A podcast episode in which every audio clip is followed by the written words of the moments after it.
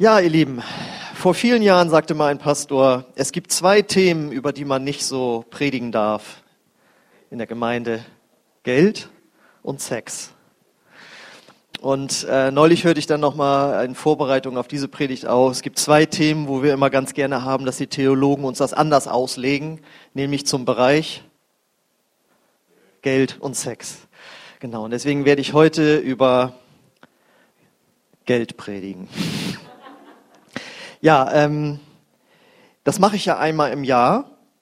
Und es ist schon eineinhalb Jahre her, dass ich zum Thema Finanzen was gesagt habe. Das war zu Beginn, kann man fast sagen, der, der Inflation. Wir haben jetzt schon eineinhalb Jahre Inflation und die Predigt lautete damals, lass es dir nicht wegfressen. Und falls du merkst, es ist weniger geworden, dann hör dir die Predigt doch mal an, was du dagegen machen kannst. Also auf die Länge gedacht. Gut, ja, und heute geht es eben um das Thema Finanzen und die Predigt trägt den Titel Großzügige Liebe für sein Haus. Und äh, den Text dazu, guck mal, das also bedeutet, auf 220 fährt er, der ist so großzügig, der gibt richtig Gas. Das immer nur so zur Erklärung, ne? man muss ja immer neue Bilder finden. So, und der Predigtext, den finden wir in Markus 12, die Verse 41 bis 44. Und da lese ich mal vor. Jesus setzte sich in die Nähe des Opferkastens im Tempel und beobachtete, wie die Menschen Geld hineinwarfen. Viele reiche Leute legten große Beträge hinein. Dann kam eine arme Witwe und warf zwei kleine Münzen hinein. Da rief er seine Jünger zu sich und sagte, ich versichere euch, diese arme Witwe hat mehr gegeben als alle anderen. Denn sie alle haben nur einen winzigen Bruchteil von ihrem Überfluss abgegeben während diese Frau, so arm sie ist, alles gegeben hat, was sie besaß. Ja. Wisst ihr eigentlich, wer der reichste Mensch der Welt ist? Wer weiß es? Wer ist der reichste Mensch der Welt? Nein, Jeff Bezos von Amazon ist es nicht. Ja, Elon Musk. Ich dachte, jetzt kommt noch Bill Gates, der war es jahrelang, der Erfinder von Microsoft. Aber Elon Musk, ihr wisst, das ist der Erfinder von PayPal, ne, was wir benutzen und äh, jetzt bekannt geworden natürlich durch äh, die, die Autos, Tesla, die äh, Elektrofahrzeuge. Und dazwischen oder nebenbei baut er ja noch SpaceX, also diese Raketen, die in die Luft fliegen dort, ähm, also ins Weltall, die dort Satelliten reinbringen. Und sein Ziel ist es, glaube ich, 30.000 Satelliten auf der, in den, ins All zu schicken, damit man auf der ganzen Welt Internet hat. So, und damit hat er eine Menge Geld verdient. Und der hat im Jahre 2022 zwei Milliarden Dollar gespendet. Zwei Milliarden Dollar. Nochmal zur Erinnerung, eine Milliarde sind tausend Millionen. Zwei Milliarden. Auch mal zur Erinnerung, äh, wir wollen ja die Bundeswehr jetzt wieder aufrüsten und mit diesem sogenannten Sondervermögen sind 100 Millionen, äh 100 Milliarden, sorry, 100 Milliarden veranschlagt. Von 80 Millionen Leuten, der Bundeshaushalt 100 Milliarden. Und er als Einzelperson hat 2 Milliarden Euro gespendet. Sagt man erstmal, wow. Aber welchen Gedanken hat man dann sofort danach? Ja. Wie viel hat der? Und wisst ihr, wie viel der hat als reichster Mensch der Welt? 250 Milliarden Dollar. Das ist eine Viertelbillion. Es gibt übrigens keinen Billionär, ne? so weit sind wir noch nicht. Jemand hat es ausgerechnet, wenn Bill Gates so weiter verdient, kann er das in 10, 20 Jahren, 30 Jahren auch noch werden, dann ist er wahrscheinlich tot. Ja, also Elon Musk besitzt 250 Milliarden und hat davon 2 Milliarden gespendet. Und dann denkt man, ja, okay, das ist ja dann wiederum nicht so viel. Und so ähnlich muss Jesus gedacht haben, als er im Tempel saß. Und wisst ihr was? Das ist gefilmt worden. Und das gucken wir uns jetzt nämlich nochmal an, äh, um das tiefer sacken zu lassen. Gucken wir, gucken wir uns diese Filmszene jetzt mal an. Die, die geht nur eine Minute, zehn Sekunden oder so.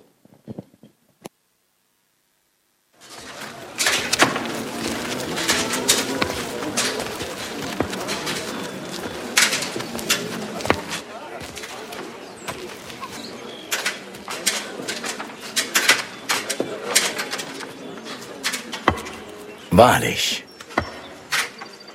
ich sage euch, dass diese arme Witwe mehr gegeben hat als alle anderen.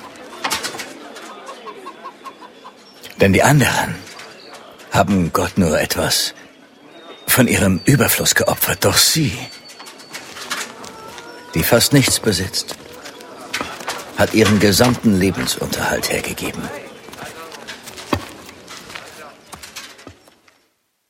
Ist doch schön, dass das mitgefilmt wurde, ne?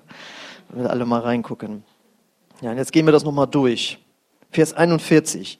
Jetzt musst du wieder den Bibelvers machen. Nämlich hier. Jesus setzte sich in die Nähe des Opferkastens im Tempel und beobachtete, wie die Menschen Geld hineinwarfen. Viele reiche Leute legten große Beträge hinein. Jesus hat den Leuten beim Spenden zugesehen. Das war jetzt aber nicht in Form einer Beobachtung, sondern ihr habt gesehen, das war eine öffentlich zugängliche Sache. Jeder konnte was reintun und das war eben nicht wie hier und dann so und so. Ne? Wir sind da ja gelehrt worden schon von Jesus, wie das ablaufen soll, ne? aber das war eine öffentliche Sache. Und er hat den Leuten dabei zugeguckt. Und manche konnten dabei ihre Spendenwilligkeit zur Schau stellen. Ihr habt den einen da gesehen, der immer nochmal, und da hat ja richtig lange gedauert, er noch geredet und seht ihr, wie ich das da reinwerfe und so. Ähm, und sowas hatte Jesus ja irgendwo auf dem Kicker ähm, wer so das Neue Testament schon mal gelesen hat, der weiß ja, dass er das nicht so cool fand, äh, wenn zum Beispiel die Pharisäer, also die religiöse Elite damals, wenn die öffentlich gebetet haben. Da heißt es so, dann stehen die an den Ecken und beten öffentlich, damit alle sehen, wie toll sie beten. Oder er sagt, dann fasten sie und ziehen sich so an, machen langes Gesicht und so weiter, damit jeder sieht, aha, die fasten jetzt. Und so ähnlich ist es da auch. Da haben die dann öffentlich das so reingetan. Und da fällt sein Blick jetzt eben auf diese Witwe, Vers 42. Dann kam eine arme Witwe und warf zwei kleine Münzen hinein.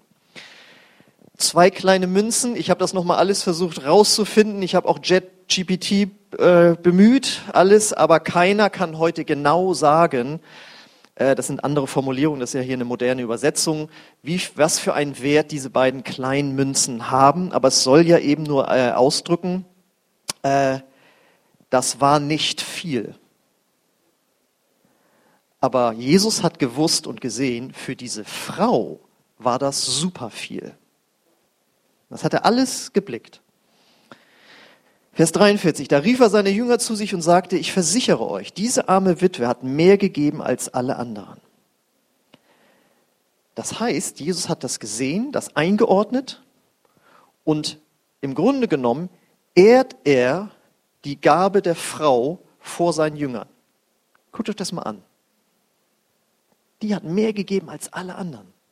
Das wäre ihnen den anderen offensichtlich nicht so aufgefallen. Und das ist ihm wichtig, das zu sagen. Guckt euch das mal an. Vers 44, denn sie alle haben nur einen winzigen Bruchteil von ihrem Überfluss abgegeben, während diese Frau, so arm sie ist, alles gegeben hat, was sie besaß. So, und ich lese jetzt seit 29 Jahren die Bibel, das Neue Testament mehrmals im Jahr. Das heißt, ich habe das schon so oft gelesen. Es gibt das auch noch mal als zweite Geschichte im anderen Evangelium. Und ich habe das mal gelesen und mein Fazit war, Gott rechnet prozentual. Wie gerecht. Weiter. So war das. So habe ich das immer gelesen. Gott rechnet prozentual. Ja, er sieht, aha, der hat ganz viel, prozentual wenig gegeben, sie hat wenig, hat dadurch prozentual viel gegeben. Hat er ausgerechnet und hat gesagt, das ist gut, Gott ist gerecht.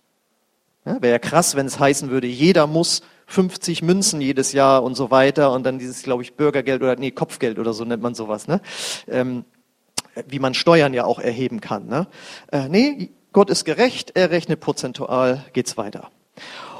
Und jetzt ist das Schöne, wenn man predigt, man darf und muss sich länger mit Bibeltexten auseinandersetzen. Und deswegen habe ich mir dann folgende Frage gestellt. Und das empfehle ich euch ja auch, einfach mal im Bibeltext ein bisschen länger drüber nachzudenken. Wieso gibt die eigentlich so viel? Also vergleichsweise für ihren Besitz. Warum gibt die Witwe so viel? Man könnte auch sagen, wieso gibt sie überhaupt was? Weil Witwen, das ist ja, das ist ja was Besonderes, war ja nicht irgendeine Frau, sondern es war eine Witwe. Und eine Witwe war schlecht dran. Die hatten nicht, die hatten ein gewisses Sozialsystem, aber natürlich lange nicht so ausgebaut, wie wir das heute haben in einem reichen Industrieland wie in Deutschland. Was bedeutete es damals, Witwe zu sein? Witwen hatten oft Schwierigkeiten, ihren Lebensunterhalt zu sichern, da sie oft keine, keinen eigenen Besitz oder keine eigene Einkommensquelle hatten.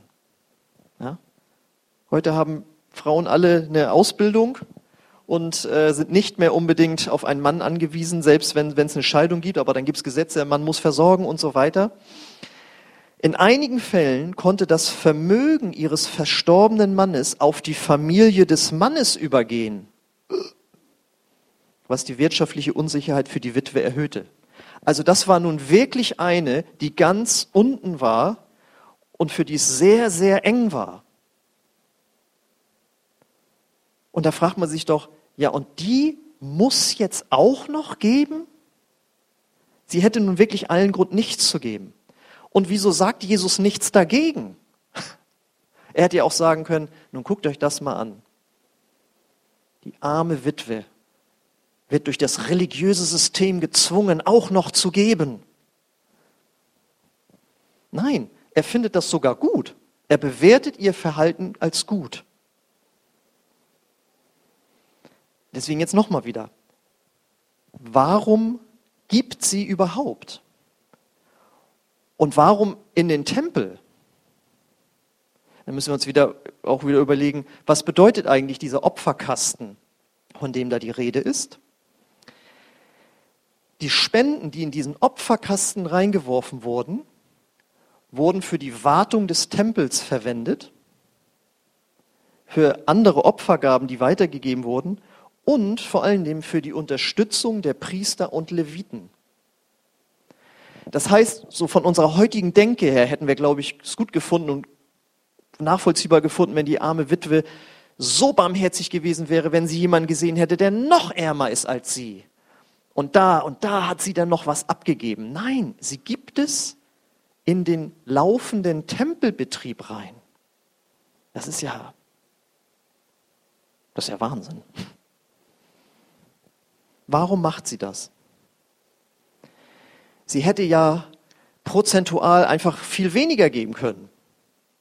Also ich habe schon wenig, also gebe ich noch ganz wenig von dem wenigen. Das, das hätte jeder nachvollziehen können. Und es steht eben nicht, danach ging Jesus zu ihr hin und sagte, hey Mann, cool und so, aber beim nächsten Mal, du musst nicht so viel geben. Lass es doch sein. Macht er nicht. Und die Antwort, warum sie prozentual so viel gegeben hat, ist, weil sie den Tempel, das Haus Gottes, liebt. Weil sie Gott liebt. Offensichtlich muss sie schon viel Gutes mit Gott erlebt haben. Denn sie hätte nicht so viel geben müssen. Sie war nicht gezwungen, auch nicht von irgendwelchen israelitischen Gesetzen irgendwie oder so, sondern sie hat das Haus Gottes geliebt. Ihr war es, sonst nichts anders zu erklären. Sie wollte, dass der Tempelbetrieb gut läuft und sie wusste, es gibt einen Gott, der wohnt da im Allerheiligsten, der hat sein Volk Israel gesegnet, der war gut zu uns, der ist gut zu uns, den liebe ich und mir ist wichtig, dass der Tempel, ihr war Anbetung wichtig, ihr war wichtig, dass Gott da regiert, dass Gott in Israel da ist, dass Israel einen Gott hat und dass Israel einen Tempel hat, der gut funktioniert. Ihr waren die ganzen Zusammenhänge offensichtlich klar, dass wenn Israel sich auf Gott konzentriert und an ihm dranbleibt, sind sie gesegnet.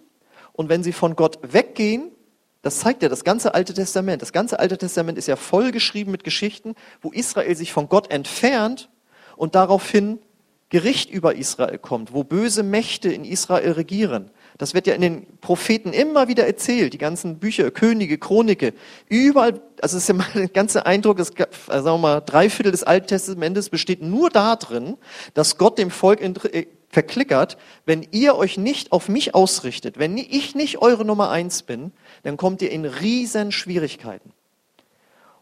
Und sie kannte das Alte Testament. Und sie wusste, es ist wichtig, dass Gott die Nummer eins ist in Israel.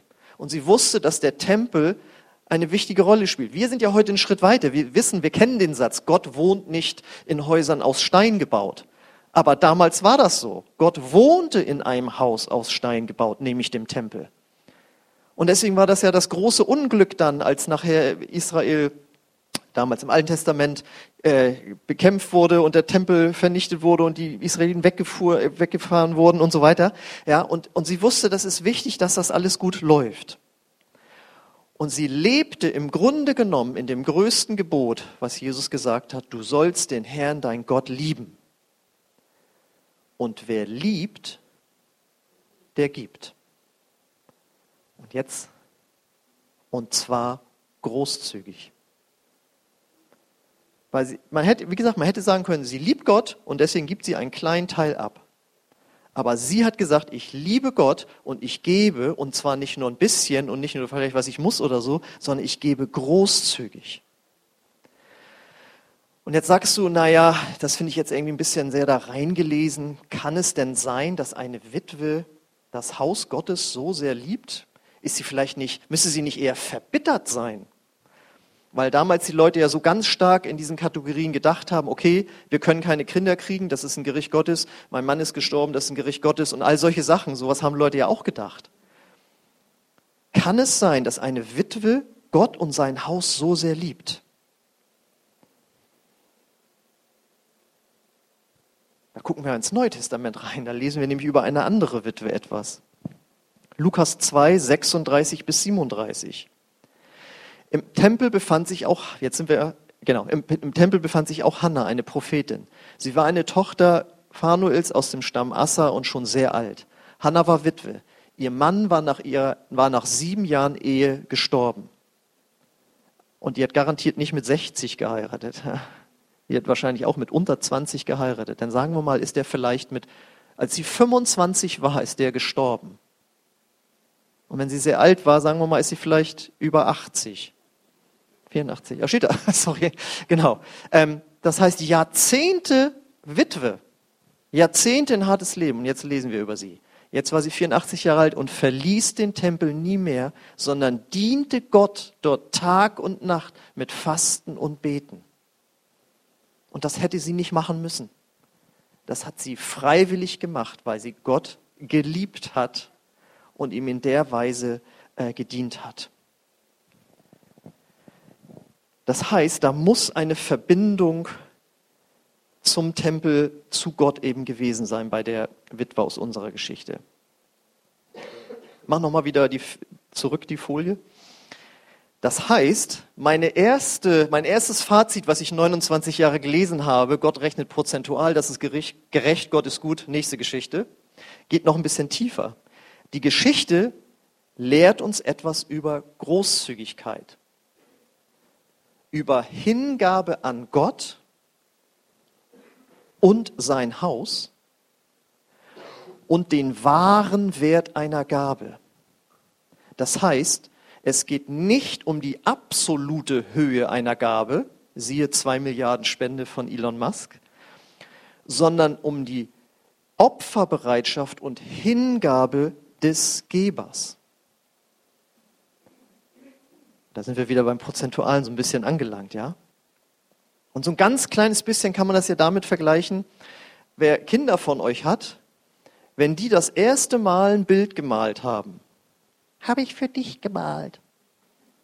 Und dann guckst du und du musst erstmal Worte finden zu beschreiben, also was da wohl zu sehen ist. Ja, ist also nicht besonders schön geworden. Aber wenn du das erste Mal, das wie mit dem ersten Lächeln, er oder sie hat mich angelächelt, ja, als Baby. Und jetzt kriegst du das erste und du spürst die Liebe, die dahinter steckt. Das habe ich für dich gemalt, Mama, obwohl das eigentlich jetzt kein Kunstwerk ist. Und das bedeutet, wenn jemand zwei Milliarden spendet von 250 Milliarden, hm, ist gut. Ja. Aber wenn jemand von dem wenigen, das er hat, was gibt, dann löst das bei Gott das aus, was bei dir dein Lächeln ausgelöst, das Lächeln ausgelöst hat, als dein Kind dir das erste Mal so ein Bild gegeben hat. Da hat jemand was also der kann, er oder sie kann nicht viel, aber sie hat ihr Bestes gegeben sozusagen, ja. Das ist ein ganz schwacher Vergleich, ich weiß, aber so ist es, weil Gott mit dem bisschen kannst du eigentlich nichts anfangen, aber er sieht das Herz, aus dem das bisschen kommt. Und diese Aussage dieser Geschichte stemmt sich gegen den inneren Satz von uns, aber ich habe doch so wenig. Wie soll ich davon noch was geben? Wenn ich mehr hätte, dann könnte ich also, dann könnte ich auch spenden wie die und die mit ihren Gehältern da und und und ah, 14, 15 und was sie da alles haben. Ja, die können gut spenden, aber ich nicht. Aber sie scheint auch an Gottes Versorgung geglaubt zu haben. Denn im Alten Testament steht ja auch, wenn ihr mir den zehnten Teil gebt von dem, was ihr geerntet habt und so, dann dürft ihr mich prüfen, sagt Gott, dass ich euch versorgen werde. Das ist aus dem Alten Testament und die kannte sie offensichtlich auch, die Aussage. Und Jesus offensichtlich auch.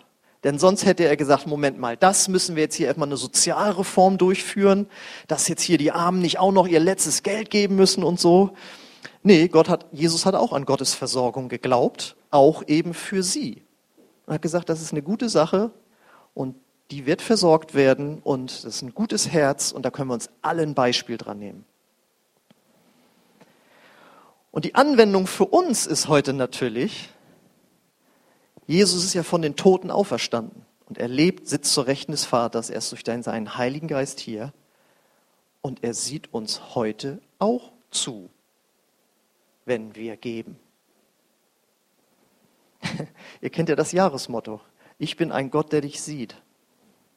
Ach so, so hatte ich das jetzt nicht gemeint. Denn du siehst mich in meinen Nöten und Problemen und so, ne? Ja, natürlich.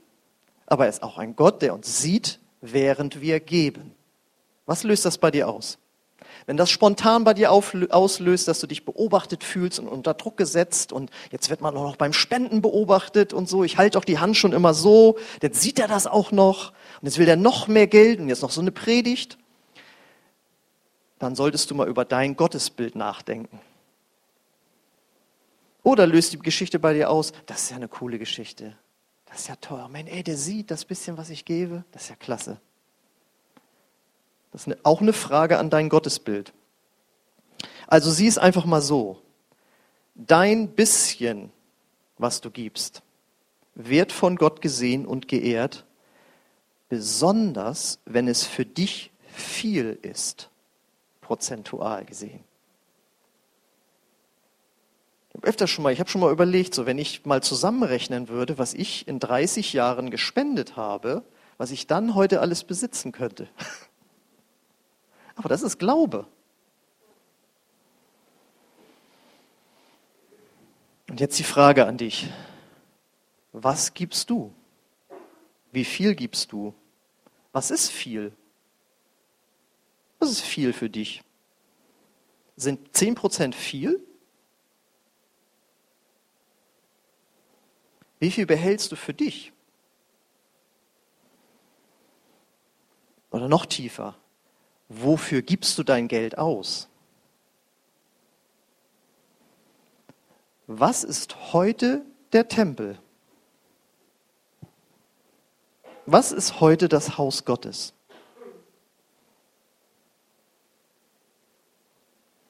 Die Gemeinde, die Kirche die Kirchengemeinde, die Ortsgemeinde. Das ist heute das Haus Gottes.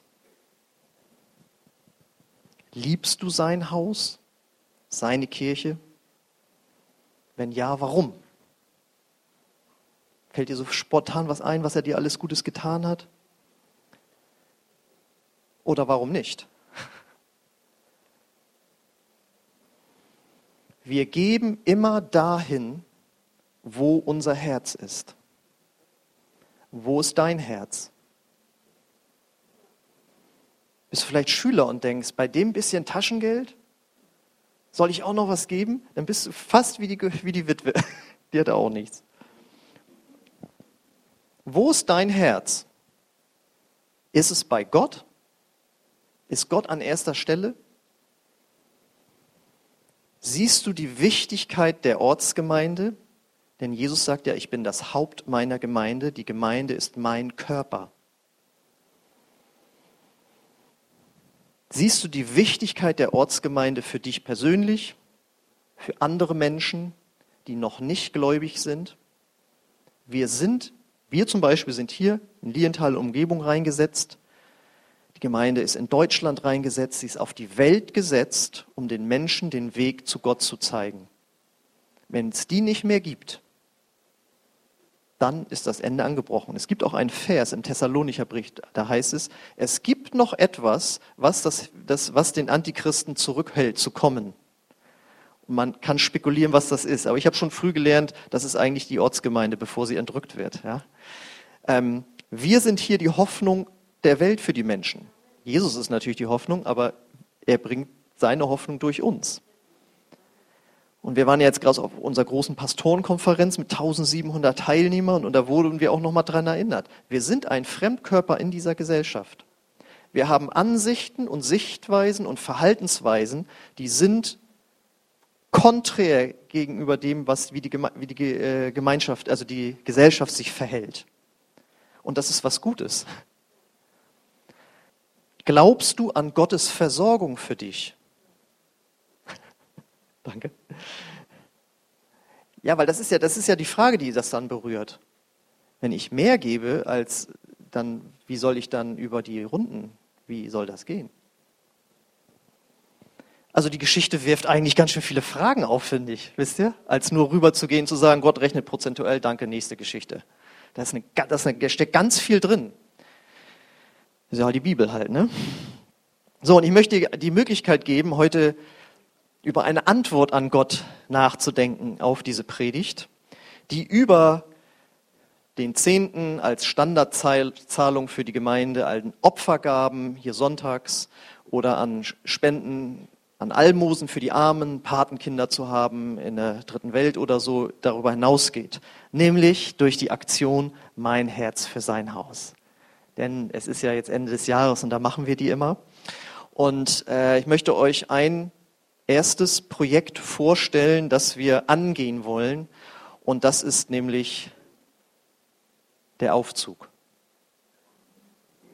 Der Aufzug? Ein Aufzug für Rollstuhlfahrer oder Menschen, die eben nicht mehr die Treppen hochkommen. Da haben wir schon seit Jahren immer mal wieder drüber geredet und wir werden ja im Laufe der Jahre auch alle nicht jünger. Ich merke auch, wie es für mich schwerer wird. nee, aber wir wollen jetzt dieses Projekt angehen, irgendwo einen Fahrstuhl zu bauen. Und äh, nur, dass ihr mal wisst, wir haben so ein bisschen Erkundigungen eingeholt. Die Bandbreite geht von, wenn es draußen rangebaut wird, extra gemauert, so 100.000. Wenn es vielleicht doch drin möglich ist, 50.000. Und ich dachte, Mann, der Baubranche muss es ja noch richtig gut gehen. Wir haben verschiedene Stellen angefragt, du kriegst keine Antwort, da ruft einer zurück, ja, hat sich schon jemand gemeldet? Nee, ja, machen wir, machen sie nicht mehr. Also es, es ist nicht ganz so einfach, sage ich mal. Und wir sind noch in diesem Prozess, dass wir uns jetzt Angebote einholen und dann gucken, wie kann man das am kostengünstigsten machen. Aber nur, dass ihr es wisst, dass äh, wir wollen das angehen. Und das hängt natürlich dann auch davon ab, wie gebefreudig wir alle sind, äh, weil ihr gehört habt, das sind Kosten, die haben wir noch nie, also außer das Gebäude jetzt hier stemmen müssen.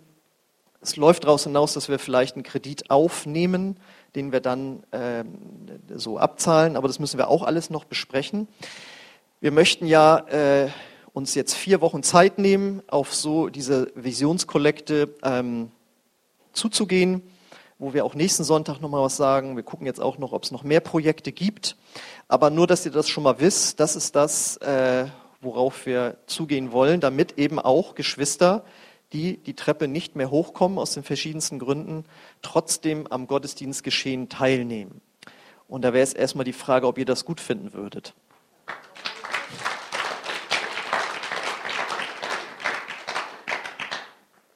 Genau. Und Ihr dürft im Grunde genommen jetzt schon mal überlegen, äh, wie viel habe ich denn so auf dem Konto? Und ich weiß jetzt schon zu wenig. Wie viel verdiene ich denn zurzeit so? Zu wenig. Ja, das ist, ist immer so.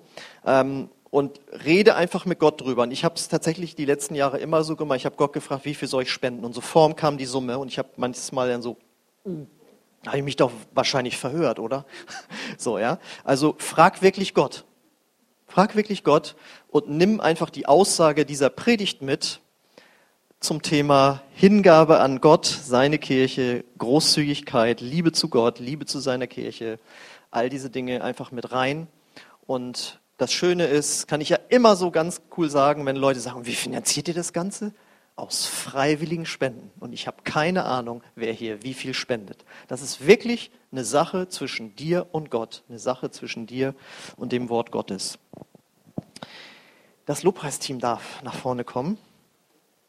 Und jetzt stellt euch das mal vor, wir alle würden eine so großzügige Liebe zu Gott und zu seinem Haus haben, entwickeln, da drin wachsen, dann gäbe es keinen Mangel mehr im Haus Gottes.